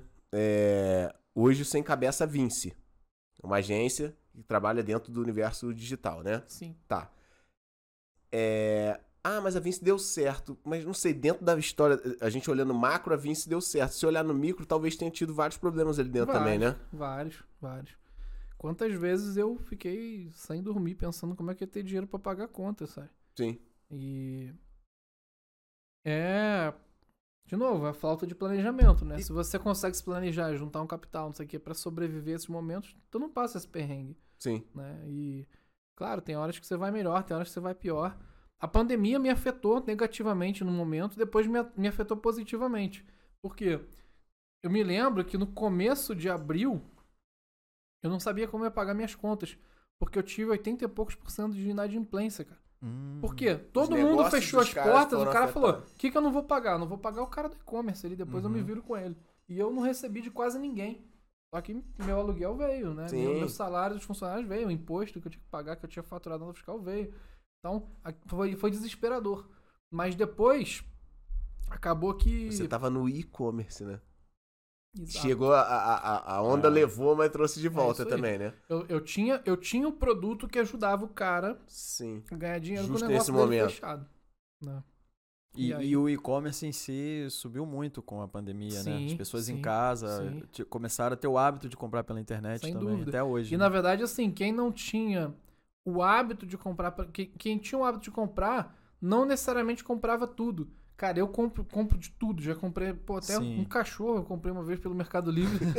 Fui lá buscar no canil e tal. É, o cara tinha, do sei lá, canil. tinha sete filhotes de pastor branco lá e tal. Tinha aquele compra garantida, né? Não gostou, pode devolver até sete dias depois, sei lá. Pois é, então eu já eu tinha, sempre tive o hábito de comprar muito pela internet, até por trabalhar com isso. Mas eu nunca tinha feito compra de supermercado e de farmácia, Uhum. entendeu? Era hábito mesmo. Cara, assim, vou te falar, desde a pandemia, nunca mais na minha casa a gente foi naquele mercado fazer a compra do mês, não sei o quê. Acabou, cara. A compra grande eu posso fazer pela internet e a compra do dia a dia você para no mercadinho do bairro Aham. ali, né? Então, mudou um hábito meu. Pô, já falando, falei pra Não caramba. tem, vai descontar 10 minutos ali. Tá.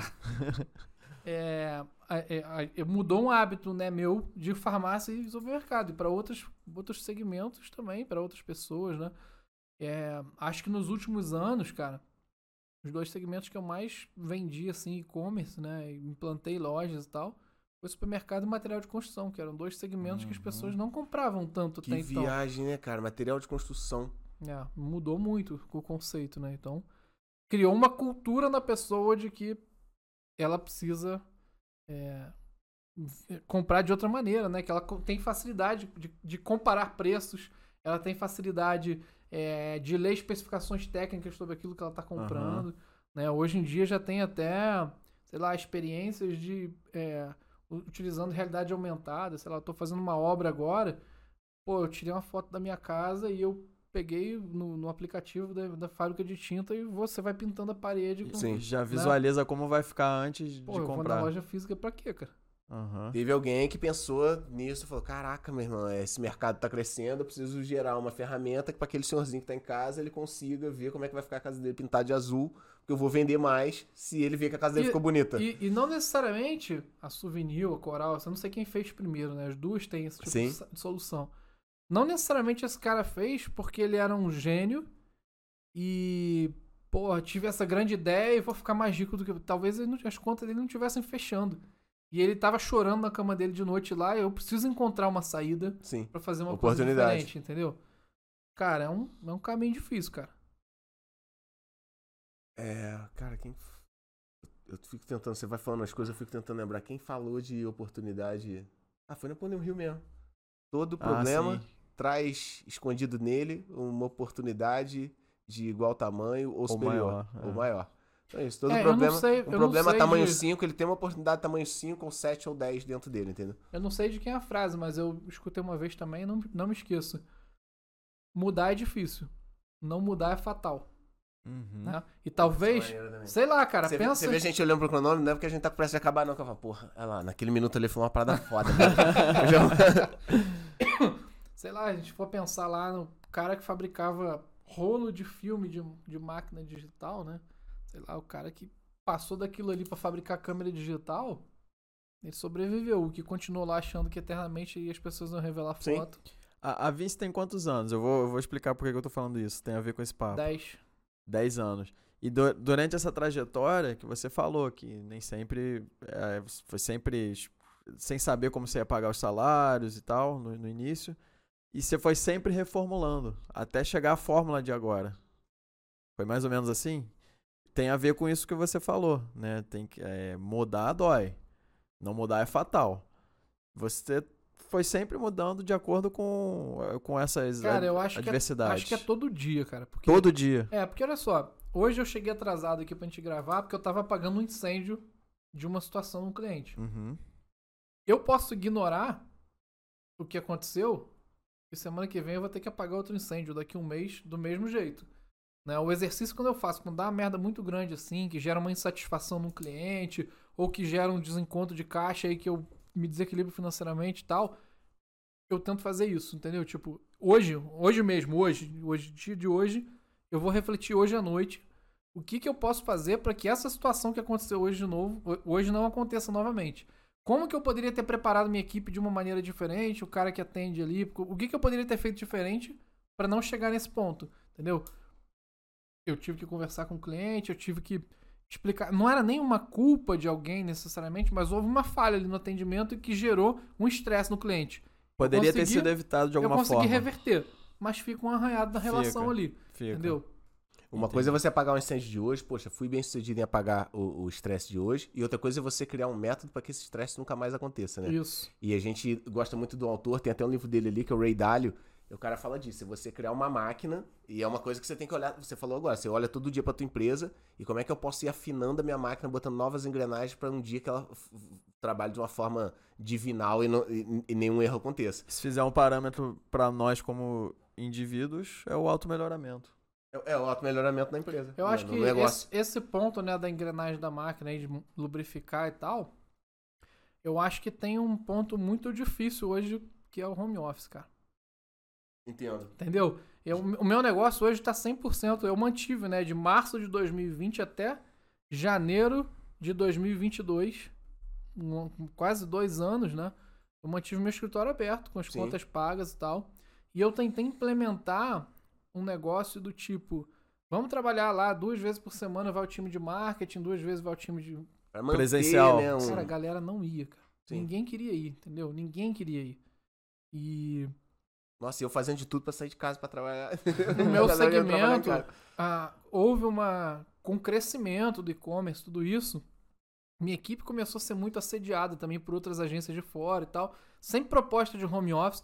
Como é que eu falo pra esse cara vir trabalhar? Ficar uma hora no trânsito, pegar um ônibus, sabe? Eu.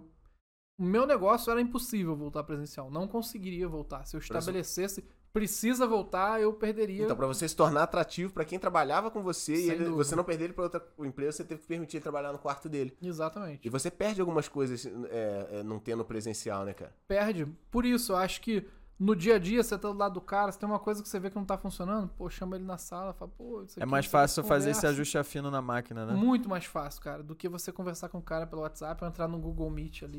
e- Já ouvi outros caras grandiosos falando isso também, entendeu? Que se perde muito também de uma coisa chamada da cultura da empresa, né? Sim. É. Então aqui a gente tem uma cultura, no Tigrão Cifrão, você na Vinci tem alguma também. E o cara em casa, você vai fazer o quê? Você vai fazer uma palestra pelo Zoom pro cara ficar te ouvindo duas horas falar da cultura da empresa? Isso aí não É. entra no ouvido dele, Sim. não entra na vida dele. Agora ele tá todo dia do lado do Caio, ele vê a hora que o Caio chega, ele vê. O Caio, né? Você tá trabalhando ali frente a frente, você passa uma outra energia, né, cara? É, eu acho, eu sou muito defensor do home office, que eu acho que, honestamente, que tem um aumento de produtividade. Eu não percebi queda na minha empresa. eu É mesmo? um aumento total, cara. Percebo na minha produtividade. Sei lá, eu Uhum. levanto. Cara, eu, teve uma vez que eu, eu falei isso com, com a- minha esposa em casa. Eu falei, cara, não me lembro quant- qual foi a última vez que eu botei um tênis. Eu tô de chinelo direto, descalço, e eu saio. Eu tenho uma casinha separada da minha casa, onde tá o meu escritório, eu trabalho ali, né? E, pô, mas de bermudas, sei lá, tipo Jornal Nacional, né? Em cima de camisa social pra aparecer lá no. Zoom e. Cara, quantas vezes? Então, a minha produtividade aumenta da minha equipe também. Se eu souber o que cada um tem que produzir por dia, uma quantidade de horas, ter um gestor ali, um gerente eficiente Tem ter um controlando aquela processo ali, equipe e o processo estiver fluindo, acho que vai bem. Mas eu acho que esse convívio, né, o, o- faz muita diferença, cara. Eu, eu já tive pessoas. O que fazer pra resolver isso, cara? Então, eu tive algumas experiências ao longo do tempo de ter funcionários que não eram daqui. Um cara de Minas, um cara do Nordeste, e, e tive alguns funcionários assim. E na prática você pensa, faz alguma diferença? Não, nenhuma. Não O faz. cara tá na casa dele, não afeta em nada. Mas faz. Faz. Foram os que menos ficaram na empresa, que saíram rapidinho. Entendeu? Por quê? Porque o cara não cria uma identidade. Entendeu? Eu, Ele é um freelancer. pô, vamos almoçar num lugar tal hoje junto, Sim. vamos trocar ideia, não sei o que e tal. Esse Não, cara. e você, pelo menos, você sabe em que bairro. É, Você conhece ali a- onde fica a Sim, casa do, sim, do teu sim, funcionário da sim. cidade, né? E o cara sabe quem você é, sabe quem é a tua empresa, sabe? É diferente, cara, tem o vínculo que se tem cria, sabe? amigos em comuns, né? É. Então já o vínculo é maior. Então eu não, eu não sou do tipo, ah, eu acho, sou ditador e eu acho que vamos ter que trabalhar todo mundo presencial, não sei o quê. Acho que não vai funcionar mais no meu negócio, entendeu? Mas por outro lado, eu não acho também que é só alegria home office, não. Tem muita perda aí nesse Tem os sentido. contras, né? É, acho que você perde vínculo, né? É namorar à distância, tipo isso. Sim, Aham. né? É, cara, deixa eu te perguntar uma parada. É, você teve o Giga Desconto, em algum momento ele é, deixou de ser teu negócio principal. Você já me contou, você teve negócio nos Estados Unidos, que se não me engano você não tem hoje mais. Não. Você já é, empreendeu no Chile. Você já lavou carro a seco. Você já. Eu só planejei, não cheguei a lavar nenhum carro seco. Tipo, não, lavou. planejado. 17 lavou toneladas de equipamento lavou casa, um lá. carro a seco, sim, que a gente tem fotos. Verdade. No, no curso. Enfim, é, você fez diversas coisas, algumas você continuou por mais tempo, outras por menos tempo, outras vo- você tá até agora, outras você saiu rápido. Cara, qual é o momento de sair de alguma coisa, de algum negócio, de algum empreendimento? É, quando que você sente assim, pô, tá dando tudo errado, mas vale a pena eu forçar isso aqui por mais seis meses, um ano? Ou quando você sente assim, pô, tá dando tudo aparente, aparentemente certo, mas eu vou meter o pé de uma vez porque vai dar merda? Como que você. co- co- Cara, eu não tenho essa resposta. Quem dera que eu tivesse. Tipo assim, esse negócio de, de, de detalhamento automotivo lá, a oficina que eu, que eu tive. Cara, por que, eu, que você saiu naquela hora e não saiu antes? Por que, que você não, por que eu você não segurou mais tempo, eu entendeu? fui burro. Eu- Quem me dera que eu tivesse saído seis meses Seis antes, meses. eu teria economizado maior grana, sabe? Então, cara, a minha, a minha relação com o Diogo, que era esse meu sócio, um, um grande amigo, ela ficou afetada, cara. A gente voltou a ser amigo depois de um tempo, porque a gente só se falava pra falar, pô, tem que depositar tantos mil na conta lá pra pagar não sei o quê. Ó, tem um imposto vencendo aí que tem que pagar. Ó, porra. Cara, foi assim, cagado de urubu mesmo, assim. Sim. O cara que comprou os equipamentos deu uma porra de um Volvo lá como parte do pagamento e o carro deu um monte de merda. Toda hora aparecia multa, a gente tinha vendido. Aí toda hora, chegava, quando chegava a mensagem do jogo, eu falei, cara, deve ter achado mais 3 mil de multa no Volvo lá. Achou um cadáver no porta-mala tipo, do carro. Você associava ali o Diogo num momento ruim, né? E ele a mim. A gente criou um ranço, assim, de que... A gente, pô, a gente continuou amigo, mas a gente não tava convivendo mais, porque a gente não... Então, assim, foi muito ruim. Se perguntar pra mim e pra ele, naquele momento, assim, nunca mais quero ter nenhum negócio na minha vida, entendeu? E quem dera que eu tivesse saído seis meses antes. Eu não tenho essa resposta. Eu vou te falar que Ah, Tem momentos que eu deveria ter desistido antes, não desisti. Tem outros que eu poderia não ter desistido e, e ter feito a coisa andar. E E você falou aqui no começo do, do papo de hoje também, né? Tem muita coisa que é intuitiva e você não vai saber explicar também, né? É, não sei se já aconteceu contigo, você não sabe porquê, mas aquele negócio cheira bem ali, cara. Vale a pena você colocar um pouco mais de energia naquilo. Ou você não sabe porquê, mas, pô, não posso confiar nesse cara, é melhor não assinar esse contrato, né? sim. E na verdade, assim, eu tô aqui, né, num bate-papo, mas eu tô longe de ser qualquer guru, coach ou qualquer coisa de negócio, de sucesso. Não me considero um cara é, de sucesso pra cacete. Eu acho que é, o sucesso é muito relativo, né? Eu acho que eu tenho sucesso a partir do momento que eu construí a família que eu queria construir, que eu moro numa casa que eu gostaria de morar, eu gosto de carro, que eu consigo ter os carros que eu quero Fala não ter, pra vários jobs que você não que quer eu consigo fazer. fazer, mas, porra, o que, que você acha do não sei, sei lá que eu acho, eu não sou ninguém pra Pô, achar, né? sim. Mas, que Caio, a, a gente aqui convida as pessoas que a- e você foi o top da lista ali, primeiro que a gente pensou. É, você pode não ser o, o sucesso que você acha que você é, mas por que, que a gente te convidou? Porque tem que haver, ah, tá ligado ao auto melhoramento, é o nosso tema principal aqui do Tigrão. E eu conheço a tua história. E você, desde esse dia que, eu, que a gente se encontrou, que, que a gente se conheceu, você já estava atrás do, de negócios, né? Você era um moleque ainda, né? Sim. Eu e você. Nós dois, né? É. E... Nós dois como empresários, um vendendo e um comprando. Exatamente. Com 20 anos, sei lá, né? Exatamente. E assim, nós dois passamos também por tudo isso, cara. E assim, dá, dá vontade, às vezes, quando aconteceu esse negócio aí do, com, com a lavagem de carros lá, é, com, com outro sócio, né? É, que você ficou até, ah, não quero mais saber de negócio. Desanima às vezes. Sim. Mas você tá aqui, você tá com a tua empresa. A gente desanima temporariamente, só que no fundo a gente quer crescer, a gente quer melhorar. E a tua história é a história de resiliência, cara. Porque é, parece, às vezes, parece até que tem alguma coisa conspirando contra. Que o que é. Se pode dar errado, dá errado, cara. Então, mas parte do que conspirou contra fui eu mesmo, entendeu? Com os meus erros, repetindo erros e.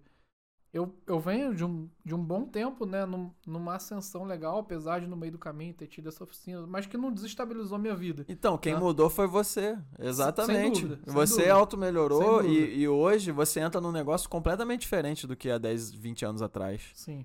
Então é, é por isso que você tá aqui, é para ensinar mesmo pra, pra quem tá ouvindo, ensinar pra Pô, mim, me Rodrigo. ajudar, meu irmão, a encurtar meu caminho, diminuir meus tropeços, entendeu? Esse É, papo aqui. exatamente. E- Exatamente. E, assim, é, pode não parecer, é só uma conversa, a gente não, não tá dando um curso aqui, mas às vezes uma palavra serve de inspiração pra alguém, serve é, Cara, dar a resposta palavra pra Sabe uma alguém. coisa cara. que fez muita diferença na minha vida?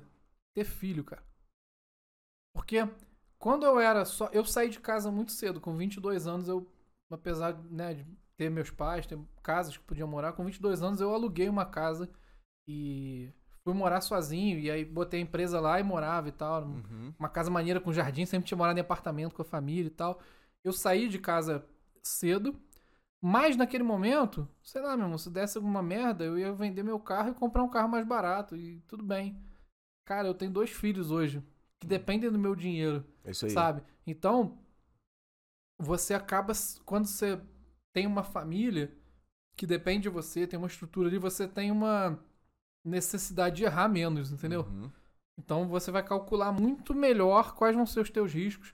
Porque se eu tropeçar, cara, não sou eu que choro, são quatro que choram na minha casa. Eu, Sim. minha esposa e meus filhos. Né? Os que Então, você ama, né? exato, né? Então, E talvez te dê muito mais força pra levantar cedo na hora que você não quer, ou pra dormir uma horinha mais tarde pra fazer um trabalho que você tá cansado. Enfim, é, é um, é um tipo de, de motivação real, né, mano? É um, um- um- motivo. Um motivo, né? É um motivo sim, vivo ali sim. do teu lado pra te lembrar do, do que, que você tem que fazer, né? sem dúvida. Caio, já vamos indo pro final. Eu só queria só que você fala só um pouquinho mais da Vinci, as credenciais da Vinci, da agência Vinci. É, o que tipo de, de cliente que pode te procurar, pra- com qual necessidade. E depois a gente vai fazer um quadro aqui, que é o Rajada de Perguntas. Nossa, tô com medo. Cara, então, a gente trabalha com implantação de e-commerce, de lojas virtuais, né?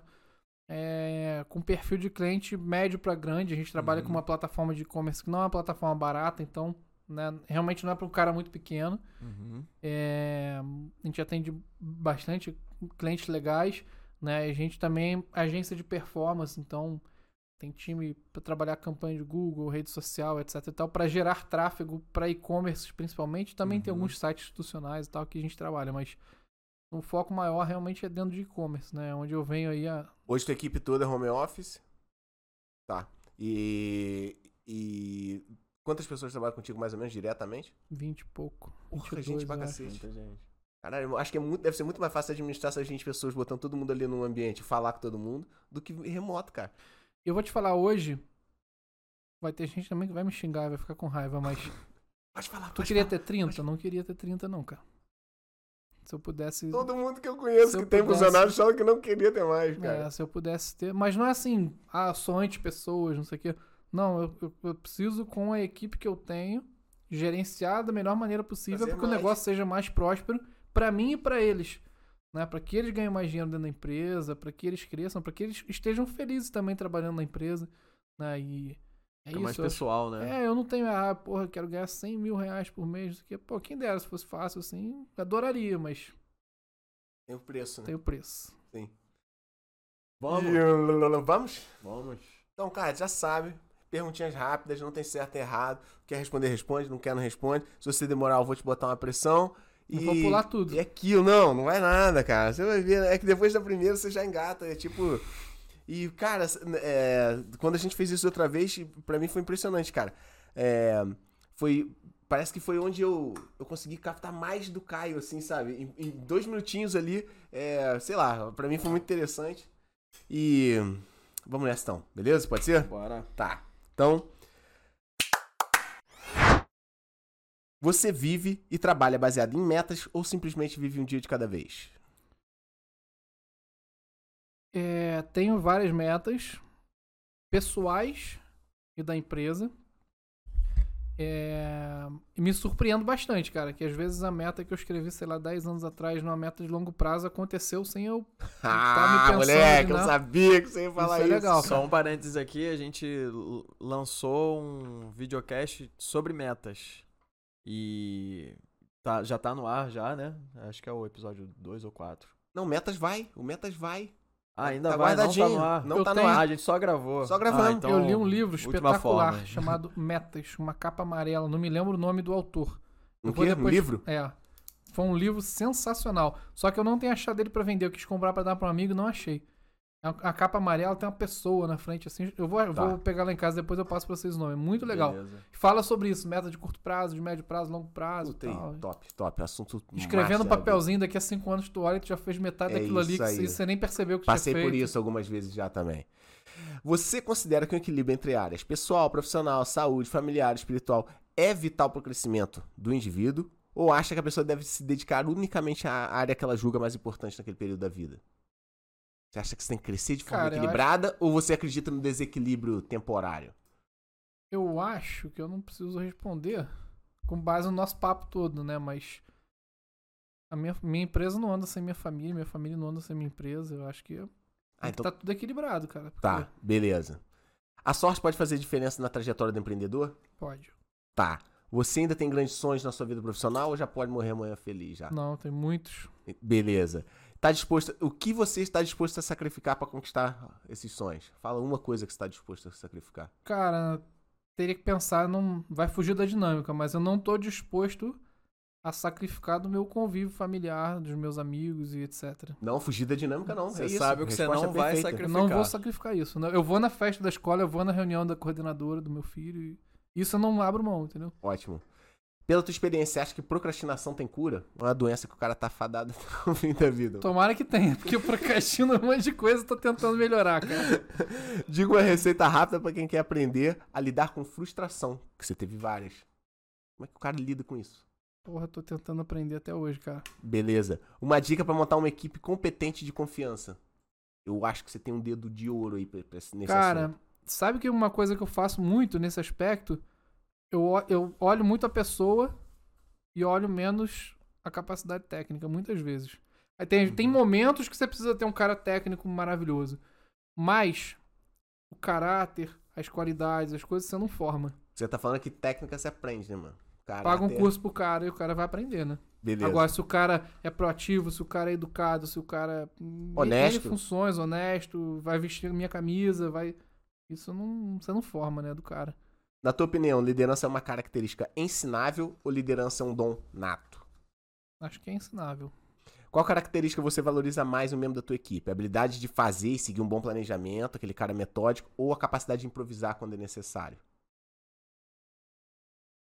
O cara Ah, do é se vira no stream. É, foda, né? Eu acho que tem que ter um pouquinho de cada, né, cara? Tá. Cita um livro essencial pra quem busca automelhoramento. Como fazer amigos e influenciar pessoas. Foi- me mudou muito.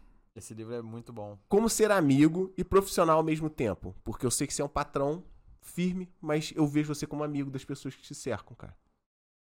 Como é que você consegue fazer as Cara, eu vou te falar uma coisa triste, cara. Eu hoje tenho menos amizade com a minha equipe, cara. Forçadamente. É. Porque não é teu natural, né? Não, mas eu tenho Tá. menos. Porque é, eu criava expectativas e criar expectativa é a pior coisa do mundo, né? cara? Sim. Então eu fazia amizade, eu fazia um monte de coisa pelo cara, não sei o que lá. E quando eu tomava uma, uma facada, eu falava, porra, que filho da puta me sacaneou, não sei o que e tal. Então hoje tu mantém um distanciamento. A Pra- Juliana pra- só falava assim pra mim, falou, falei. Aí vem aquele pensamento, errei nessa porra de novo, É. mano. É, e agora não erra mais. Então, assim, não é que eu não tenho relação boa, eu tenho relação ótima. Eu sou zero do chicote. Sim. Né? Eu, depois eu queria até falar mais um assunto antes da gente encerrar. Pô, vamos. Jornada de quatro dias, eu quero a opinião de vocês depois Tá sobre isso. bom. É, mas, É a nossa, inclusive. é, eu. A nossa jornada é de quatro dias, né? Como assim? Jornada de quatro dias por semana de É. trabalho? Ah, É o que a gente jornada. faz, né? jornada de trabalho. Quero a opinião de vocês. Vai ser legal. isso. Mas é isso, eu, eu tenho um bom relacionamento, mas eu não tenho hoje assim, ah, vão ser meus amigos próximos, vão na minha casa comer churrasco no final de semana e tal, porque muitas vezes eu fiz isso e deu merda e as pessoas confundem as coisas e. Sim. Ah, qual o peso de uma companheira na vida do empreendedor, cara? Total. Imaginei que você ia falar isso. Minha mulher é quem enxuga minha lágrima quando eu tô chorando de noite e, e é quem me dá parabéns pelas Ah, coisas, entendeu? Beijo pra Ju. É, aí. cara, ela é muito maneiro. Eu né? assisti aquele, aquele vídeo do podcast que a gente gravou e o som ficou ruim, etc. Sim. Eu assisti com ela, né? E aí, quando acabou, ela, porra, veio falar: Nossa, eu tenho muito orgulho de você, não sei o que, não sei o que. Cara, isso é o que te faz no dia seguinte levantar e falar: Pô, se eu cair, eu vou levantar de novo, entendeu? Tem alguém que tá É ali o me teu porto ajudando. seguro ali. E aí é aquela questão do, do risco calculado. A gente não consegue prever qualquer risco. Você vai prever o máximo que você puder pra não se arriscar, que você não pode se dar esse luxo. Mas você pode ficar tranquilo, que mesmo se der errado, você tem a tua família. E eu dei sorte que, no caso, assim, a Juliana também tem a profissão dela, é super bem sucedida, etc e tal. E ela é o oposto de mim. Ela é zero de correr risco, ela é Uhum. tudo planejado, ela é. Cara, ela é o oposto do que eu faço. Ela jamais seria empreendedora e eu jamais seria um funcionário público como ela é, Uhum. entendeu?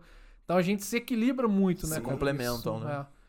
E ela, ela me puxa muito pra baixo quando eu tô voando muito e eu levanto ela quando ela também tá Legal, sentada e eu falo, cara. pô, tu pode dar um passo a mais, sabe? Eu acho que Maneiro isso. a gente se Muito bom. complementa nesse aspecto pra caramba. Dá aí uma dica de como fazer seus filhos entenderem a importância do trabalho duro. Que eu quero aprender para os meus filhos. Como é que você mostra pro moleque trabalhar é importante? Cara, eu acho que nisso o home office me ajudou. Tá. Porque eu, exemplo. trabalho dentro da Ele minha vê- casa, ele chega lá, eu tô tendo reunião uma atrás da outra. E tem vezes que ele tá me pedindo uma coisa. Cara, engraçado, às vezes meu filho manda um WhatsApp assim. Pai, pode instalar um negócio aqui no videogame, não sei o quê. Eu sei que você tá em reunião. Quando você acabar, você faz. Né? Então, noção. ele já tá entendendo que a vida é isso, né? Sim, sim. Eu acho que por aí. O que fazer no exato momento você percebeu cometer um, um erro grave ou e irreversível? Na empresa, com tua mulher, com teu filho. Fiz merda. O que que faz? Cara, pede desculpa se tu machucou alguém e vê o que tu vai fazer pra corrigir, né, cara? Como você mantém a calma nos momentos de maior tensão? Eu sei que tua rotina é capa quente muitas vezes. Como é que vai? Mostra o cara, ele tá rasgando a lata de Ele me coca. mandou uma mensagem que te- teve um problema, né, no, no trabalho. e Hoje? falou, "Ah, vou atrasar uns minutinhos, é hoje, antes da gravação. Mas a Tem minha coca coca, aí, eu tá aí, né? Pra ela me acalmar. Coca-Cola, cara. Aliás, o Caio é um sommelier de coca, né? Sabe tudo Ele de sabe coca. o ano, a sabe safra que ela a temperatura ideal que tem que ser servida. Esse né? copo, a esse safra, copo, inclusive, é um copo bom pra beber Ah, coca. bom Ah, saber. Acerta ok. muito copo pra coca. Caio, dá uma dica específica aqui pro Tigrão Cash crescer, expone- crescer exponencialmente, infinitamente, nunca errar, e ser maravilhoso e Cara, não quero dar dica, não. Na verdade, eu quero parabenizar, né? Porque eu acho que vocês estão fazendo. Quando chego aqui e vejo essa estrutura que vocês têm, qualidade de microfone, de câmera, de gravação, de, porra, de uma mesa maravilhosa, eu vi que vocês fizeram o oposto do que a gente falou aqui de erro, né? Cada coisinha foi pensada, foi planejada pra dar certo. E se der errado, tem o plano B. Ah, o cara vai. Não. Olha a impressão que a gente tá passando, que bom, mas aí, o cara não sabe do. Porra, mano. Olhando não, assim. Não, mas ele, não, mas ele tem esse, o ponto dele. Não, foi uma boa Um leitura, ponto, mas eu digo, não sabe é, é quanto erro atrás de erro pra É, tá. não, é porque às vezes o plano B também dá errado, entendeu? Tá. Tá falando isso pra quem, né? Então, beleza, ó. Minhas perguntas terminaram por aqui. Ok, a parte que eu mais, mais gosto do. do... Cara, então, olha só, é, eu, eu até mandei ali por, por e-mail uma foto minha e do Caio, não tem nada demais, no- mas é só uma lembrança legal, são duas fotos. Cadu, se tu puder jogar aqui no telão, é uma foto de um momento muito especial, nosso. Tem a, a Juliana, tá na foto também. A minha esposa. Ai, que bonitinho. Isso foi no dia do meu gente. casamento, meu padrinho de casamento. Também fui padrinho de casamento do Caio. Ah, mentira, eu não Então, sabia. A gente, a gente se É. chama de padrinho porque É. um é padrinho do outro. Ah, achei, não sabia que era isso, não. E pode passar, por favor, Cadu. E aqui uma Vocês bêbados vomitando atrás da caixa de som. do casamento e esse- essa foto representa a gente mesmo, é descontração, parceria, zoeira. Ai, gente, que fofos. Fiquei emocionado aí por vocês. Agora eu entendi o que vocês chamam de padrinho. Achei É, que era uma é, coisa. Literalmente somos padrinhos É, entendi. mutuamente. E aí, você falou que o Diogo ainda é padrinho do teu filho também? Sim. Caraca, então já era. Vocês estão atrelados até o fim da vida. né? Mesmo que vocês quiserem parar de falar com o outro, não dá mais, né? E Caio, fala aí da jornada de quatro dias. Então, eu queria a opinião de vocês, cara. Eu tenho visto. é, eu sempre tô ligado no que tá acontecendo fora, né? Eu tenho visto algumas empresas, Estados Unidos e Europa, adotando jornada de quatro dias Uhum, e falando de aumento de produtividade. uhum. E eu comecei a pensar nisso. e Eu queria saber a opinião de vocês. Então, a gente pratica isso aqui. Segunda-feira a gente não trabalha não- aqui. A gente guarda pra resolver coisas pessoais, sempre tem. Então isso já aumenta na produtividade, porque eu sei que terça, sexta não tenho nada pra fazer pessoalmente. É na Então, segunda que eu vou ao dentista, é na segunda que tu Isso. vai ao fisioterapeuta, é na segunda. A gente procura deixar a vida pessoal muito ali na segunda, porque no sábado e domingo às vezes não dá pra fazer. Então aumentou nossa produtividade de terça a sexta, porque na segunda a gente leva o carro no mecânico, passa no Uhum. Detran, entendeu? Vai ao. Enfim, faz esse tipo de coisa. E, e é pouco tempo. É bem menos do que às, às vezes tem gente que tá acostumada a seis dias, né? E, cara, é, passa tão rápido de terça a sexta que enquanto eu tô aqui eu não consigo ficar à toa. Porque a gente tem que buscar alguma coisa pra fazer. Que a gente sabe que é, é só esse momento que tá. A gente já não tá cansado de estar aqui. tá? Nunca tá cansado de estar aqui, né? Claro que o negócio é nosso, a gente tem essa vontade imensa.